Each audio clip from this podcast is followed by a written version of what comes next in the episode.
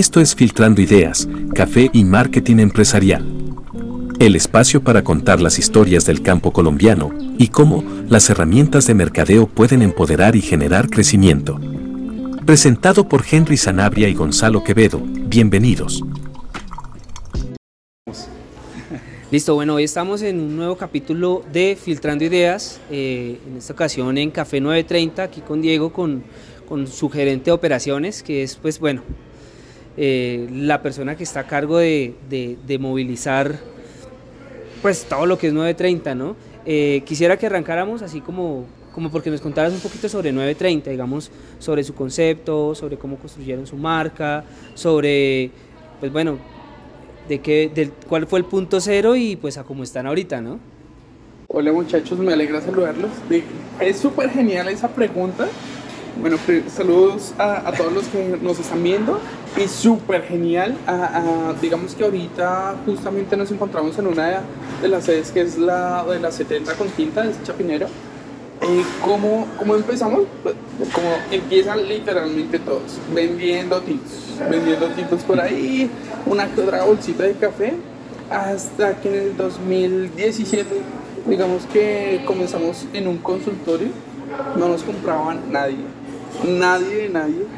Después en el 2019 em, nos juntamos y ya los hermanos comenzamos a, a, todo el tema de café, pero en un centro de experiencia. Cuando comenzamos, yo estaba trabajando en otro lado de gerente, entonces me retiré de ese trabajo, me metí acá. De veras que nunca hubiera ido allá a comer, jamás. La peor atención del mundo. el producto no tan genial, y cuando eso, eh, digamos que comencé a hacer ya lo mío y nos llegó pandemia. Cuando nos llegó pandemia fue algo súper genial porque muy seguramente si no nos hubiera llegado la pandemia, sí nos hubiéramos quebrado y no hubiéramos entendido el negocio que tenemos hoy en día. Entonces cuando estábamos en pandemia, literalmente como no podía entrar nadie al centro comercial, algo que hacíamos con mis hermanos era solamente hacer el ejercicio de qué hacer como si estuviéramos llenos. Entonces, creo que la, la, segunda fase fue cuando dejaban entrar gente, pero con cédula a los centros comerciales. Y cuando dejaban entrar gente, la gente no nos compraba y nosotros decíamos qué está pasando. Y entendimos algo, y era que cuando la gente iba a comprar o a, a, donde nosotros estábamos, nos platicaban como de a media hora y nosotros algo está pasando acá. Y era, la gente iba al café no para tomar café, era a platicar o sea, querían salirse como de esa rutina. Entonces todo nuestro servicio y todos nuestros productos se volcaron dependiendo a las situaciones o a lo que comenzaba a hacer la gente en esos tiempos. Hay gente que va a un café y no va a tomar un café. Entonces eh, pasó algo muy chévere que cuando abrimos, ah bueno, eh, ya finalizando digamos que el cerramiento de la pandemia, íbamos a cerrar porque un día vendimos 16 mil pesos entonces ya no, era sostenible, estábamos súper endeudados y, quebrados. Hasta dos días después nos dijeron que podíamos abrir, entonces pasamos de 16 mil a 975 en tres horas y solo estábamos mi hermana y yo. Y cuando comenzamos, comenzó a aumentar, aumentar, aumentar y vimos que todo lo que habíamos ensayado ahí fue súper genial, nos había servido un montón. Cuando abrimos, eh, recuerdo mucho una anécdota, venían un par de viejitos y cuando venían yo vi que estaban bravos.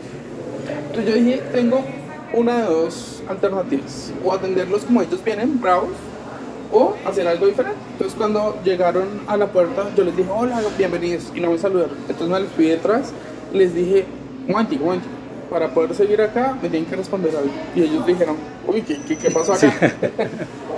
Entonces ellos me dijeron, yo les dije, bueno, si los estábamos esperando desde hace rato, porque llegan hasta ahora? Ah, se rieron ahí. Y cuando, cuando entraron, ya había roto el hielo. Y cuando se sentaron ya se estaban riendo, o sea, ya se les había olvidado que estaban peleando. Entonces fue mucho más fácil comenzarles a vender y demás. Y a partir de esto comenzó como toda la cultura 930 hasta el sol de hoy, que en esos días solo éramos seis hermanos trabajando. Ahorita ya somos en los centros de experiencia de oficinas y abastecimiento cercanas a las 200, pero ya que entendimos que nunca eh, puede pasar eh, y es, es primero el servicio y después el café. Cuando entiendes esta, eh, eh, esta, mm, esta premisa primero, que primero es quien te está hablando antes de venderle, es súper genial porque te estás ganando, digamos que eso se llama en mercadeo, se llama mercadeo relacional. Gánate a los invitados, hay que no te compren hoy, pero te lo aseguro que te van a comprar mañana, pasado mañana y los días siguientes. Entonces de ahí también comenzamos a mirar el número de servicios. Haciendo un par de estudios, eh, nosotros los emprendedores tenemos un gran error y es poner todos los huevos en una sola canasta. Es decir, si eres cafetero, solamente dedícate al café. Si eres eh, modista, solamente dedícate a, a vender ropa. Entonces entendimos que el éxito de los emprendimientos depende también de insertar más servicios que vayan, digamos que enlazados a tu idea de negocio. Entonces, eh, cuando empezamos esto, comenzamos en Parque La 93 con el tema de comida, pero acá en el de Chapinero comenzó a pasar algo súper genial y es, acá digamos que tenemos la boutique 930, que es dirigida por Pilar Castaño y Karen. Eh, acá también comenzamos con todo el tema de eventos, que nosotros no lo teníamos previsto. Nosotros hacíamos eventos por fuera, eso que te dicen, oye, te alquilo una barra o algo, que son normales. Pero otra cosa es evento corporativo en la tienda donde tú trabajas. Entonces, por ejemplo, nosotros acá hay evento entre 3 y 4 veces por semana. Hoy hay un evento de 200 que va a ser acá, va a venir Nairo, va a estar Pilar, va a estar Karen. Em, porque hoy estamos cumpliendo un año de esta apertura. Que sí fue fácil, no. Voy a un momentico porque se nos, has contado un montón de cosas, todas súper interesantes. no. Sea, primero, en verdad, muy, muy interesante que, que la coyuntura de la, de la, pandemia haya sido como el despertar de una empresa que, que de la que es ahora y cómo aprovecharon ese momento para salir adelante y, y realmente ver lo mejor de la situación que está sucediendo. Pero también me llama mucho la atención cómo, ¿Cómo, ¿Cómo, nace como esta cultura que hablabas de 930 de la conexión con el consumidor final? De en verdad estar en contacto con la persona que compra nuestro producto y de ahí desarrollar pues todos los adicionales, que ya está la boutique, que está eh, licores, vemos acá abajo, está restaurantes, eventos, café, todo esto. ¿Cómo hace parte de, de, de, la construcción de la marca y cómo hacen para que esos valores no se pierdan en una empresa que nace de seis hermanos a ya 200 casi personas?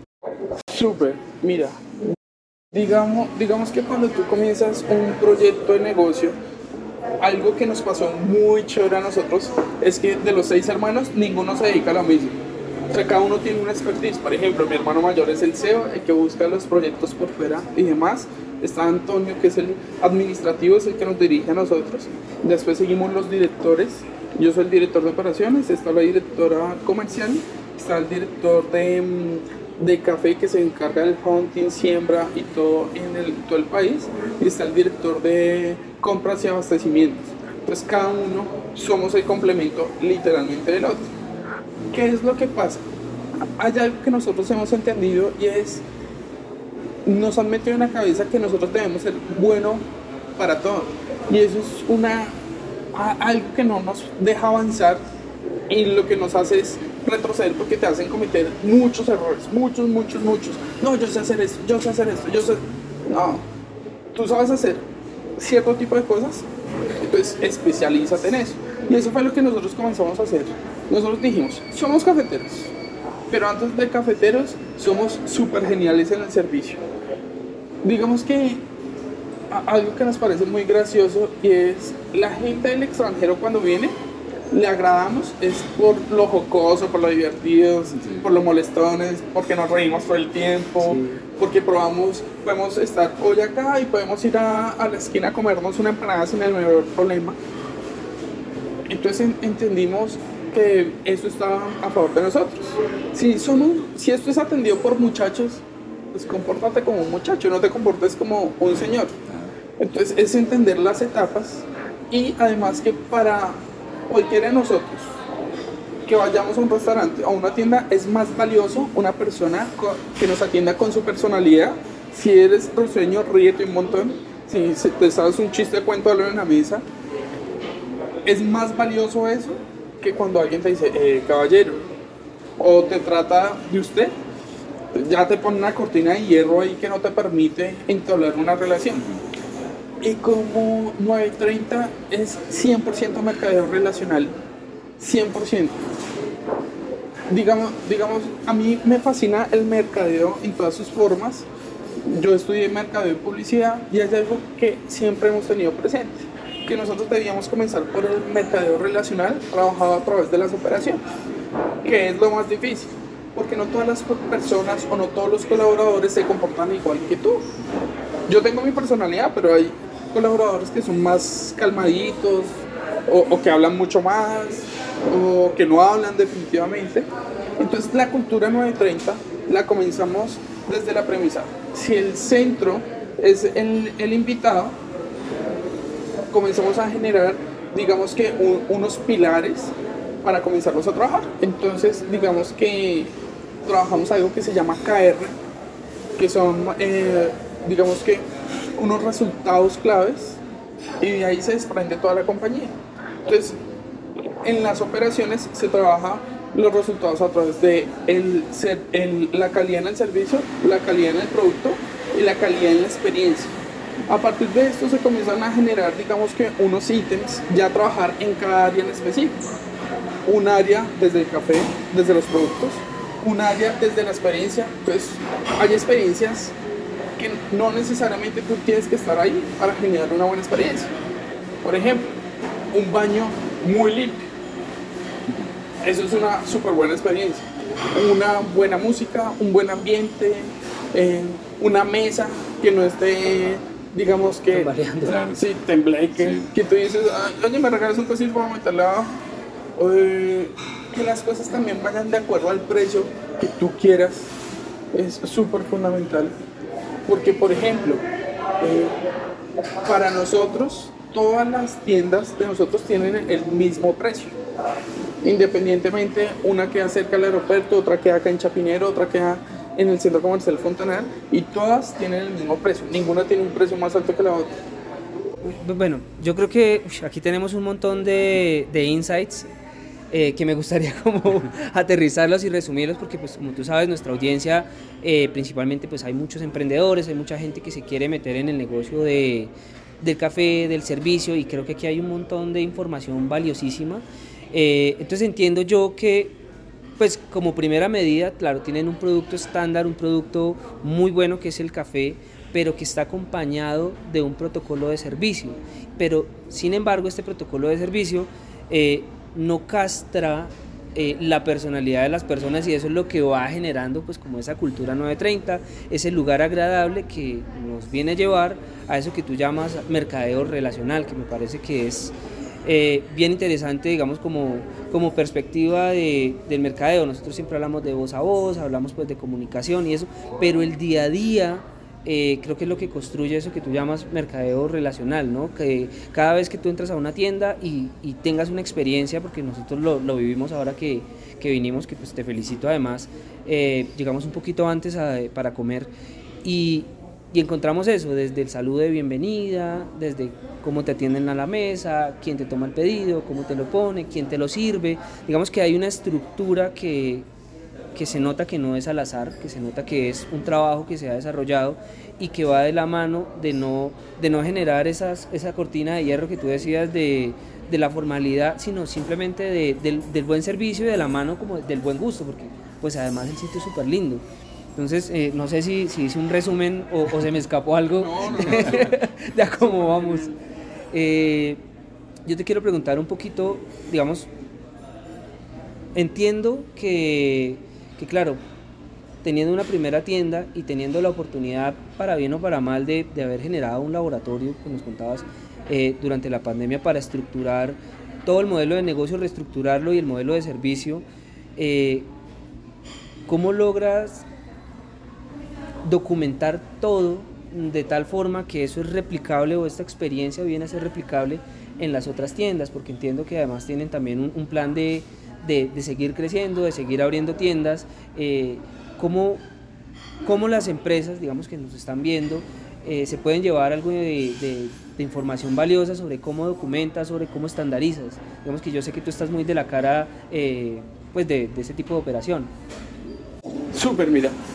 digamos que el, el, error que cometemos muchos emprendedores cuando colocamos una unidad de negocio es colocar una unidad de negocio que no es sostenible en el tiempo. Cuando tú haces algo exageradamente bien, algo que yo recomiendo mucho es documentarlo al 100% de todo. Cosas tan sencillas como dile a tus colaboradores cómo saludar. Dile, ¿cómo quieres que lo saluden? No, yo quiero que salude, hola, buenos días, o hola, ¿cómo te ha ido? Bienvenido, y demás. Una cambia totalmente a la otra. Cuando nosotros comenzamos las operaciones, eh, algo que entendí yo y es, primero voy a hacer unos ensayos, unos laboratorios. Cuando entendí y consolidé qué era lo que me gustaba, comencé a documentarlo. Y no solo eso, sino que comencé a crear cargos con responsabilidades que detectaran mucho más rápido que yo qué era lo que tocaba hacer. Por ejemplo, acá en la compañía se crearon eh, el, el departamento de entrenamiento entonces, dentro de la estructura de la tienda están los anfitriones, que son los que hacen todo, están los entrenadores, que son los que se encargan de bajar toda la información valiosa y cómo hacer las tareas, están los gerentes, los gerentes, está la host, ah, hay muchos cargos y están los gerentes de entrenamiento. Los gerentes de entrenamiento son los que se encargan de desarrollar a partir de manuales y de cursos el 100% de toda la compañía, desde el día 1 que tú entras a la compañía hasta que eres gerente de la compañía. Porque si miras una unidad de negocio, está dividida por segmentos. Entonces, te lo voy a poner fácil. Está el segmento de pedidos, está el segmento de horarios, está el segmento de entrenamiento, está el segmento de operaciones, de barra, de eventos. Hay muchos segmentos. Los que se encargan de unificar esto son los entrenadores. Eso te lo estoy diciendo a un nivel alto. Si lo ponemos a un nivel normal, lo único que tienes que hacer es, si vas a hacer temas con comida, relacionados con comida, pon las recetas, que alguien sepa cómo hacerla cuando tú no estés. La receta estándar que llaman, es que digamos que en los modelos de, pues de, restaurantes y eso se utiliza mucho y que a veces a muchas empresas les cuesta como, como apegarse a ese modelo, ¿no? Porque le quita libertad creativa al chef, porque una cosa, pero yo siento que, que parte del éxito es eh, la estandarización. Sí, ¿cómo, ¿cómo viven esos dos conceptos al tiempo? De documentar, controlar, pues cada paso parte del proceso para que tengamos como una estandarización completa de lo que estamos haciendo y que nunca fallemos y que lo podamos replicar constantemente sin opacar como la autenticidad de todas las personas que nos colaboran. ¿Cómo hacen? Porque digamos que a veces es, difícil comprenderlo, pero estando acá como que lo entiendes, lo ves, lo experimentas y sabes que es lo que está sucediendo, pero ¿cómo hacen para, para que eso se dé? Súper. mira que cuando tú comienzas una unidad de negocio que es tan fuerte como el tema del café, del restaurante y demás, porque los emprendedores vivimos el boleo todos los días. Y cuando hay boleo tú no le puedes hablar pasito o, fuerte o muy suave. Hay diferentes personalidades. Lo genial de esto, es, esto es lo que yo amo y, lo entendí con el tiempo, y es cuando tú trabajas con personalidades totalmente diferentes a la, a la tuya, también debes dejarlos ser, Pero todo encaminado a alcanzar objetivos. Eh, digamos que cuando inicia el día, tú debes colocar un gran objetivo. Entregarle los resultados que hay del día anterior y le pones un objetivo al día. ¿Cuál es el objetivo? El más sencillo posible, que sea alcanzable hay una palabra que se llama SMART, que es específico, alcanzable, medible, rentable y en un tiempo determinado. Si tú le colocas un objetivo con estos indicadores, es súper fácil. ¿Cuál es el objetivo de ellos? No sé, vender 5 cafés con adiciones de licor. Con ese basta. Y mediante va aumentando la dificultad, ellos se van emocionando.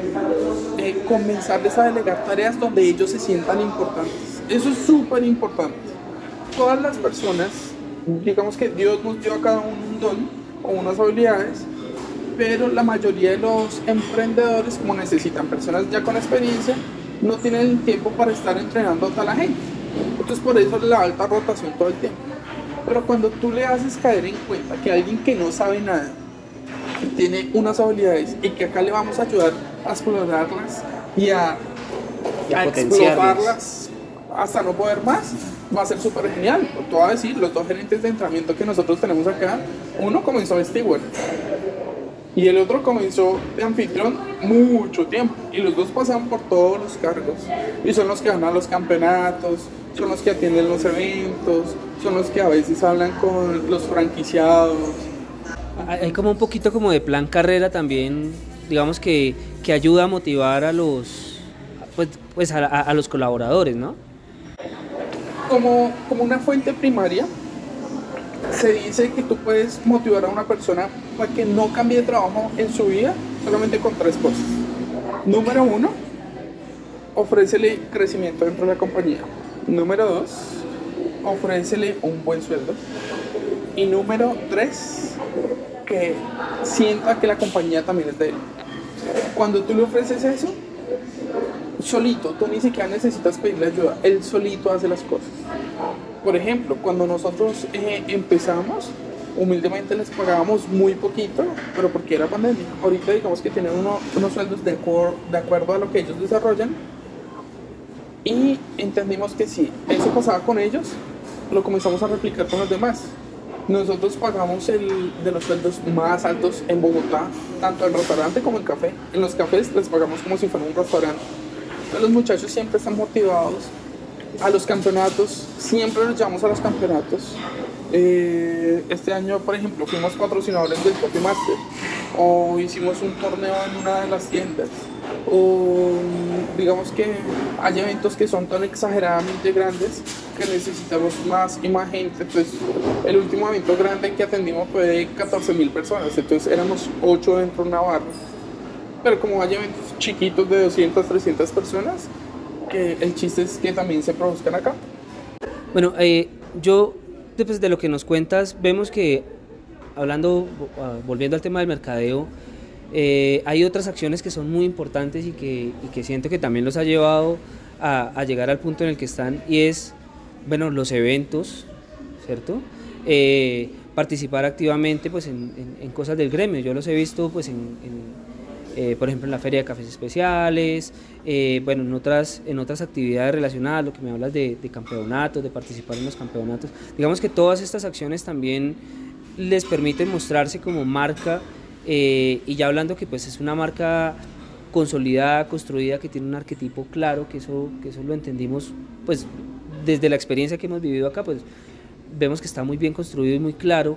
Eh, cómo estas acciones también le aportan a lo que hacen, digamos, eh, estar en el campeonato, patrocinar a los chicos en, en los eventos, eh, asistir a actividades pues, relacionadas con el café, con la gastronomía, con ese tipo de cosas, que también siento yo que desde el mercado aportan mucho al negocio. Súper, mira, cuando digamos que anteriormente te decía del KR que es un gran objetivo, lo que debes comenzar a hacer es pequeños objetivos para llegar allá hay, algo eh, para nosotros llegar al punto en el que estamos, literalmente eh, empezamos haciendo solamente una cosa, atendiendo bien. No hay que hacer nada más. Cuando tú te das, digamos que el, eh, el tiempo para escuchar al invitado y entender qué es lo que quiere, te queda mucho más fácil ofrecerle algo. Y cuando le ofreces ese algo y no lo hay, entonces tú dices dentro de tu mente, me toca inventármelo, o lo voy a diseñar, o lo mejoro y demás. Cuando nosotros comenzamos preguntándole a los invitados qué es lo que quieren, entendimos que solamente con tres preguntas ya sabes qué quiere el invitado. Te voy a poner un ejemplo. ¿Quieres un café? Entonces tú vas a decir, sí. Ah, bueno. ¿Tú lo tomas con leche o sin leche? No, sin leche. ¿Tú lo tomas con azúcar o sin azúcar? Uy, con un poquito de azúcar, para mí te ofrezco el, el, el campesinito que se no falla. Entonces, a partir de tres preguntas, yo ya sé qué quiere el invitado. Si nos remitimos al tema del mercadeo como tal, cuando tú tienes una unidad de negocio, hay algo que se llama la doble intención. Y es, es decir, si te piden un café, trátalo de hacer en la mesa.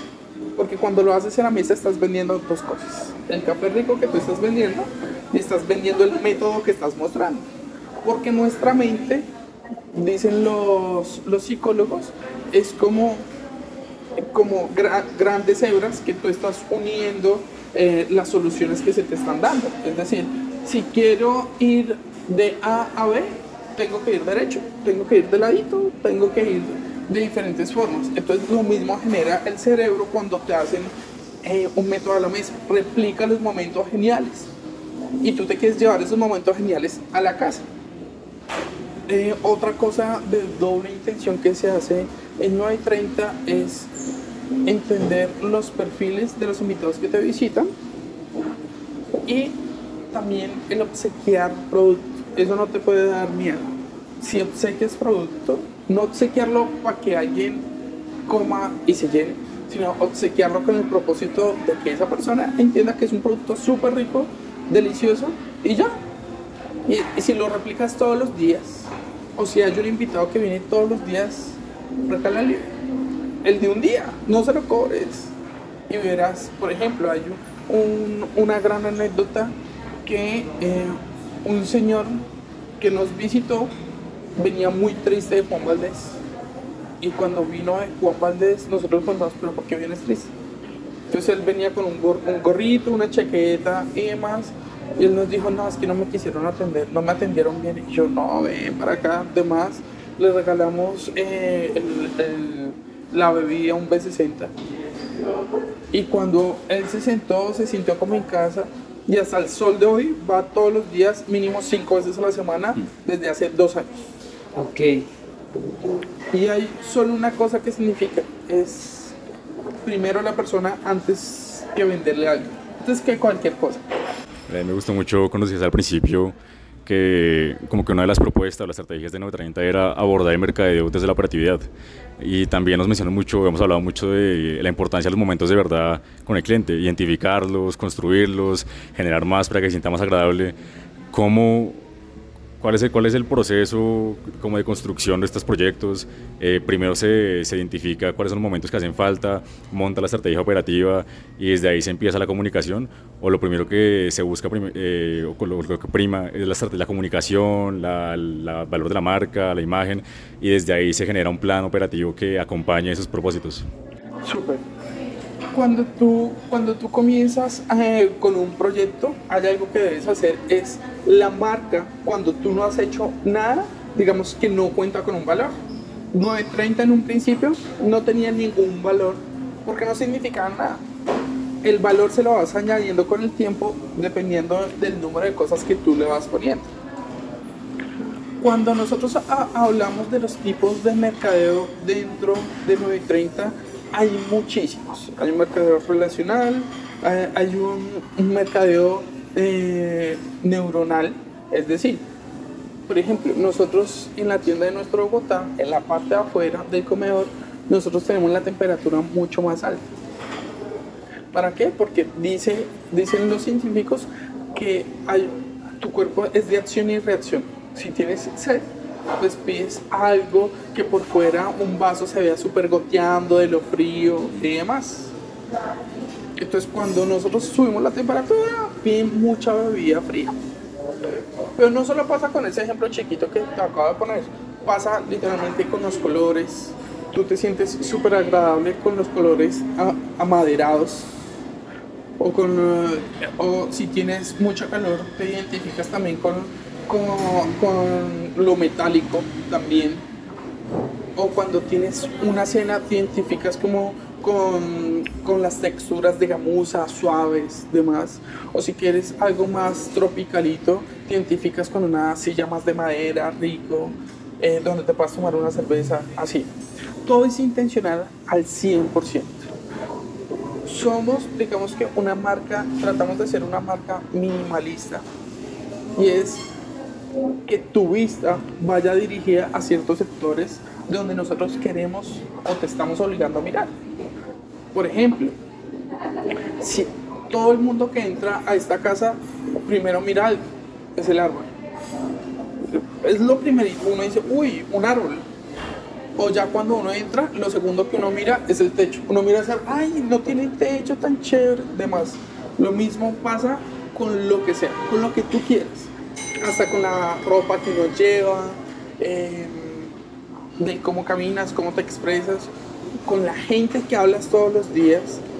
Entonces, amo el mercadeo porque si lo trabajas desde las operaciones, el mercado a partir de las operaciones no lo trabajas tú, lo trabaja tu gente. ¿Cómo, cómo lo abordas o cómo lo desarrollas? Es entendiendo que cada personalidad necesita un lugar de trabajo. Yo no, digamos que, por ejemplo, en un fontanaro, en un otro Bogotá, que son más relajados en su comunicación, no puedo dejar a alguien serio. Pero acá no puedo dejar a alguien tan relajado porque si necesito a alguien más serio. Entonces, eso se llama haces en sus bases. Colocas al experto en el lugar idóneo y te lo aseguro que el resultado ni siquiera lo vas a calcular. Bueno, yo creo que para terminar, bueno, ya hemos hablado de OKRs, hemos hablado de objetivos SMART, de neuromarketing, porque esto está, se, pone como cada vez más interesante. Eh, pero quiero que nos cuentes también un poquito sobre el tema de alianzas, digamos de, eh, pues, que nos cuentes un poquito, por ejemplo, la relación con Nairo, que es pues algo que llama mucho la atención de 930.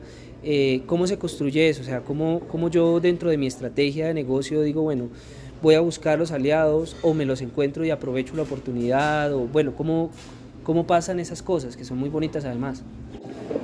Súper. Eh, preguntando, ¿hay, alguien que alguna vez dijo, es que fui a, la embajada y no me abrieron? Ah, bueno, ¿y golpeaste? No, yo pensé que solo con pararme enfrente ya me iban a abrir. Eh, eh, los emprendimientos son de golpear puertas. De acuerdo. Que te las vayan a abrir. No. Según la ciencia, dice que del 100%, solamente 10 te abren la puerta. Y de los 10 que te abren la puerta, te quedarás con uno o con dos. Pero la carrera del emprendimiento está más acompañado de no que de sí. Y es súper genial porque te hace coger más, más cuarito, o sea, más, forma carácter, digo, que Gonzalo. Sí, no, no, es, todo tan fácil no es tan chévere, no, que te toque duro, que te quiebres, eso es genial, porque aprendes a entender cómo es todo el sistema en el que vivimos y no solamente una burbujita, ya llegó Nairo, eh, una burbujita en la que vivimos. Entonces, algo que, digamos, siempre le digo a los emprendedores es, este camino está acompañado de muchos no. Muy seguramente les va a ir mal a muchos pero cuando uno tiene la convicción de que lo que uno está haciendo está bien, las cosas llegan solitas, solitas, solitas. Por ejemplo, con, con Nairo es la primera vez que alguien nos propone un negocio de esa magnitud como Nairo. Nosotros no le propusimos, él fue el que nos propuso. Y, y no solo ha pasado con Nairo, ha pasado con muchas otras personas más. Lo único que yo recomiendo a los emprendedores para que les comience a llegar, digamos que alianzas y demás, es, número uno, tengan el negocio bien organizado y bien estructurado, numéricamente y en operaciones, y les va a ir bien. Número dos, eh, no todo lo hagan solos. Asesórense de gente que sabe más que ustedes, todo el tiempo. Si se van a volver expertos, vuélvanse expertos solamente en una cosita, no en todo Número 3. Cuando quieran hacer alianza con alguien, lo único que tienen que hacer es levantar el teléfono y llamar. Ya. Así es como se generan los tratos. No, no conozco otra forma de hacer los tratos. Un trato no se cierra con una firma. Un trato se cierra con una buena comida y estrechando la mano. Ese es el único trato que yo conozco. Por eso, digamos que gracias a Dios, ahorita estamos con Mango, ahorita digamos que se van a abrir las franquicias de Estados Unidos, de España, de Chile y, otro, otro más. Entonces, cuando nosotros eh, entendimos de que solo fue desarrollando una muy buena labor, la demás gente comienza a fijarse en uno y el por qué uno está teniendo reconocimiento. Y, hay algo, es, si llegásemos a, a quebrar otra vez, tengo la plena seguridad que nos iría mil veces mejor, porque es una enseñanza súper valiosa, pero no significa que, que nos vamos a desunir porque somos hermanos. Y es una enseñanza con data, es una enseñanza con, con experiencia, con, pues sí, con seguridad. Eh, pues no creo que eso vaya a pasar, pero, pero sí ya lo que tienen construido es, es sólido. O sea, yo creo que, que eso es a donde debemos apuntar los emprendedores, a, a que lo que hemos construido se vuelva sólido, no solamente en nuestra mente y en nuestras ganas de hacer las cosas, sino también en data, en operaciones, en, poner las cosas muy bien estructuradas para cuando lleguen las oportunidades, las alianzas y eso, pues sea mucho más fácil eh, el empuje. Sí, no, yo creo que algo muy importante de lo que nos cuentas es, es emprender y trabajar sin miedo, sin el miedo de la quiebra, sin el miedo de, de pronto fallar o fallecer o no tocar a una persona a la puerta, porque finalmente me parece que es una marca que demuestra mucho eso, que, y también que el relacionamiento es, está dentro del, dentro del core de todos los emprendimientos. Acá tenemos 30 marcas, nos contaban acá de, de, ropa, accesorios, eh, alianzas con competencias, con campeonatos, con Nairo, con figuras, con las personas. Eh, yo creo que esto también ha sido como uno de los factores que ha llevado a 930 a ser una de las 500 empresas más reconocidas en temas de sostenibilidad por las Naciones Unidas. Eh, en realidad como que nos vamos con, con muchas enseñanzas, eh, me parece que hay un montón mucho más para, para profundizar, eh, pero pues a lo mejor pues este es como el, el, el, abrebocas de, de, por ahora con 930 y esperamos pues poder saber mucho más y acompañarnos en este camino, que estamos muy seguros que pues, va a ser mucho más largo. No, no, no, mil gracias muchachos, de verdad estoy súper honrado con la presencia de ustedes acá. algo que siempre, o un mensaje que les enviamos a la gente es Em, tengan fe en Dios, se los aseguro que la fe en Dios es quien lo saca uno, porque muy seguramente uno solito no puede. Eh, o los emprendedores siempre nos acostamos preocupados y despertamos preocupados. Eso no va a cambiar. Eso no va a cambiar. Eso es un diario vivir. Pero cuando uno está con Dios, digamos que es mucho más fácil entender las cosas y se los aseguro se los aseguro que cuando nosotros empezamos este negocio no sabíamos a dónde estábamos llegando o para dónde vamos, pero Dios se encarga de armarlo a uno o de formarlo a uno, tanto en lo bueno como en lo malo. Y es súper genial este camino. Creo que nunca, si me tocara volver, devolverme en el tiempo y volver a quebrarme, lo haría súper encantado, he pasado delicioso, he aprendido un montón. Eh, creo que no hay nada más delicioso en el mundo que trabajar en el trabajo que uno ama. Hay dificultades, sí, pero amo mi trabajo, nunca lo cambiaría, no me metería otra vez eh, de empleado. el emprendimiento es lo más genial de este mundo porque es algo que te permite desarrollar tus ideas. Y no hay nada más valioso que uno tenga una idea y comenzarla a desarrollar y ver que esa idea hace feliz a mucha gente. Y, verla crecer, ¿no? Verla desarrollarse. Bueno, Diego, muchísimas gracias. Gracias, Gonzalo. Y pues yo creo que con esto cerramos este capítulo de Filtrando Ideas. Muchas gracias. No, muchachos, a ustedes.